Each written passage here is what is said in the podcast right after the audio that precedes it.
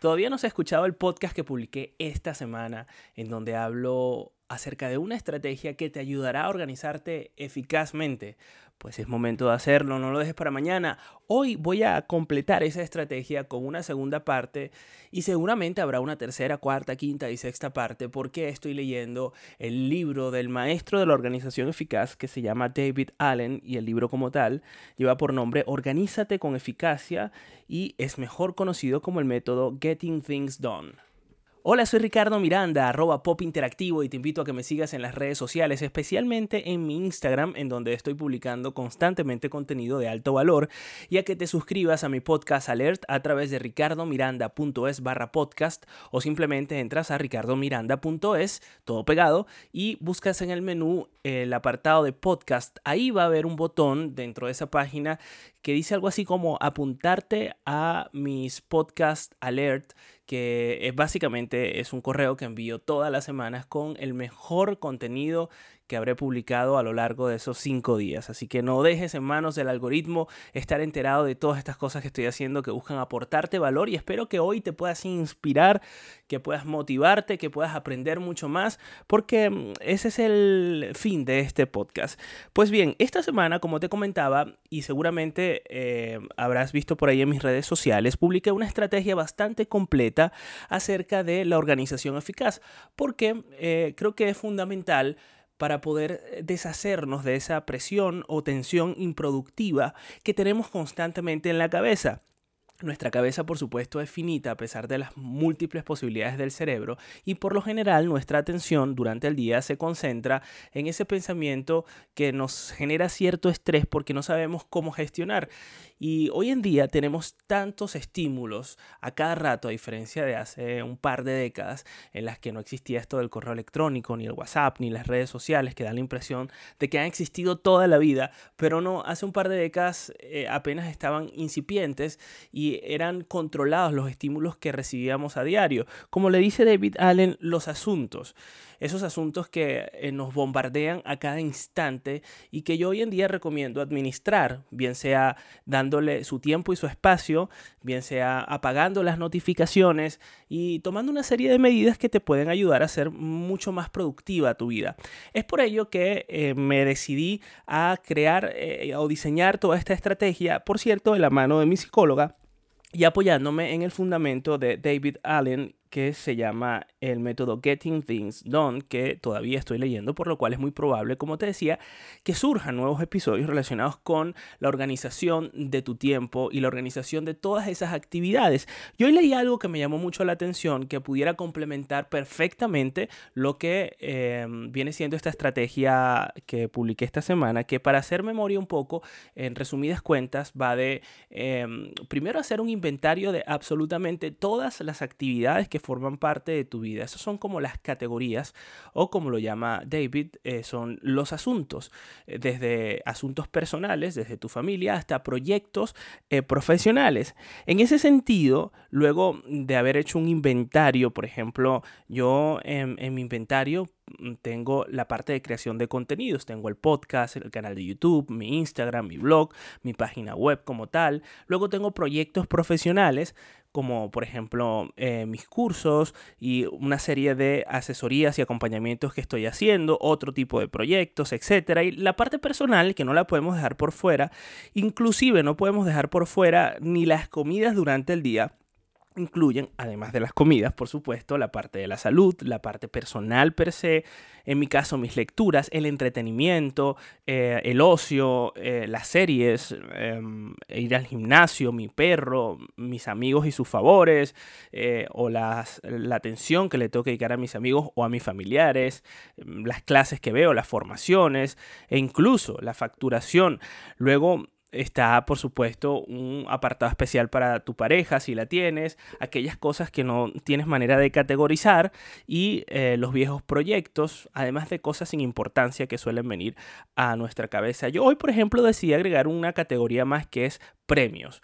Y esos, esos premios desatan una serie de acciones que, em, que son, bueno, una secuencia de acontecimientos que yo voy a procurar para poder ganarme ese premio. He decidido que esas cosas que antes me compraba caprichosamente, me las voy a ganar. Yo mismo me voy a poner una meta, por ejemplo, y eso forma parte de esos asuntos. Entonces, lo primero, como te decía, hacer un inventario. Lo segundo es ponerlo en un calendario. El calendario, mm, yo recomiendo que no sea tan específico en cuanto a eh, actividades concretas, sino que sean espacios de tiempo relacionados con esos asuntos. Es decir, el espacio para la lectura de una a dos horas, por ejemplo, en mi caso, el espacio para la comida de media hora si es desayuno, de una hora si es eh, comida o almuerzo, y de media hora si es cena, o de una hora si es cena. Eso se lo, pones tú, es decir, tú ponderas el tiempo que quieres colocar.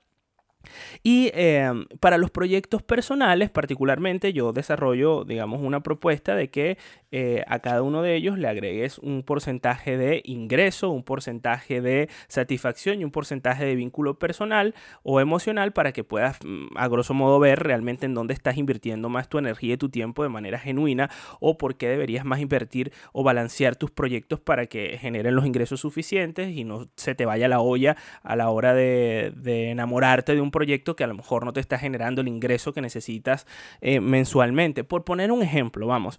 Eh, y eso te va a permitir hacer ese calendario. Cuando hagas ese calendario vas a pasar por un proceso pues un poco caótico eh, porque vas a ver que hay cosas que se solapan, no pasa nada. Eso te va a ayudar a tomar decisiones. Y lo siguiente que yo recomendaba y es lo que quiero agregar hoy, y perdóname a lo mejor si esto te suena todo redundante porque ya has escuchado la estrategia, pero no pasa nada. Esto reafirma más bien eso, ¿no? Verlo como una reafirmación de ese contenido, em, o un repaso más bien. Eh, hay un tema que tiene que ver con eh, cómo nos llegan los asuntos eh, del día a día, o sea, un correo que llega y tú dices, ok, lo voy a hacer para luego, o qué hago con este correo, o te estresa porque tienes tantos asuntos abiertos y los estás confiando en tu cabeza solamente, y la cabeza es incapaz de procesar en conjunto todos los asuntos, porque no puede, no tiene esa capacidad. Está ahí el hipocampo llenándose, es un espacio del cerebro que se llena muy rápido, que es finito, y que la única manera de vaciarlo es acostándote a dormir. Eso significa que tendrías que esperar o todo el día o hacer siestas constantes. Una siesta una vez al día está bien, una power nap de 20 minutos, pero no puedes confiar a tu cerebro todo eso. Más bien tienes que vaciar tu cerebro para que pueda ser productivo y estar relajado y no estar pendiente de tengo que hacer algo, no me acuerdo qué, o con la angustia de que tengo que pagar estas cuentas o que la falta de dinero no te, te, agobia a tal punto que no te permita ser productivo. Y más bien empezar a tomar acciones. Entonces, lo que recomienda David Allen, que es lo que agrego a esta estrategia, a esta, eh, pues, a esta estrategia, es lo, eh, lo primero determinar el asunto, ¿no? Eh, bueno, mm, no sé, yo te voy a poner un ejemplo bastante trivial. Yo tengo que cortarle las uñas al perro, es algo que, me, que, que, lo tengo y, vacunarlo, algo que lo tengo en la cabeza, ¿no? Cortarle las uñas al perro y vacunarlo. Entonces lo, lo postergo y a veces me atormenta porque lo veo y digo, bueno, le hace falta cortar las uñas. Entonces, ese es el asunto. ¿Cuál es el resultado que yo quiero obtener? Eso es lo primero que te tienes que eh, fijar, ¿no? O sea, pararte y ver el asunto y decir, ok, el resultado es cortarle las uñas, que tenga unas uñas cortas y que además el perro esté vacunado.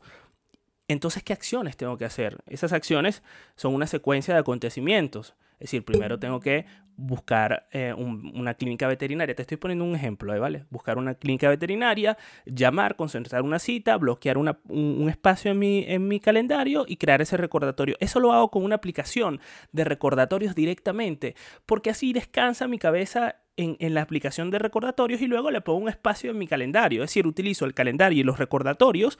Hay muchas aplicaciones de recordatorios. La mayoría de los teléfonos traen ya en sí mismo instaladas aplicaciones de recordatorios. O si no, por ejemplo, yo uso Todoist, que se escribe todo ist, como todo list o to-do list, pero sin la L. Y Todoist pues puedes categorizar incluso por tus asuntos y le vas poniendo recordatorios y subtareas, tareas y subtareas. Y de esa manera ya defines esas tres jerarquías, ¿no? El asunto, los resultados que quieres obtener y las acciones. Por supuesto, esta metodología es mucho más completa, no solo se basa en eso, pero esta, esta última parte que te acabo de contar es clave para mantener el resto de las cosas, porque en sí misma no se mantiene eh, por el solo hecho de pensar eh, en tener un calendario, más bien nos puede abrumar. Creo que lo más eficaz es poner las tareas. Y si las puedes hacer en los próximos dos minutos, hazlas. Es decir, no, no, la, no las postergues tanto. Si es algo que amerita más tiempo, por supuesto, bloqueale el espacio real que crees que, pueda tomar hacerlo. Gracias por quedarte hasta este punto de mi podcast. Te espero en un nuevo podcast el día de mañana y de lunes a viernes, por supuesto también en mis redes sociales, arroba pop interactivo para que no te pierdas ninguno de mis contenidos. Te invito a suscribirte a ricardomiranda.es barra podcast. Quedamos en touch.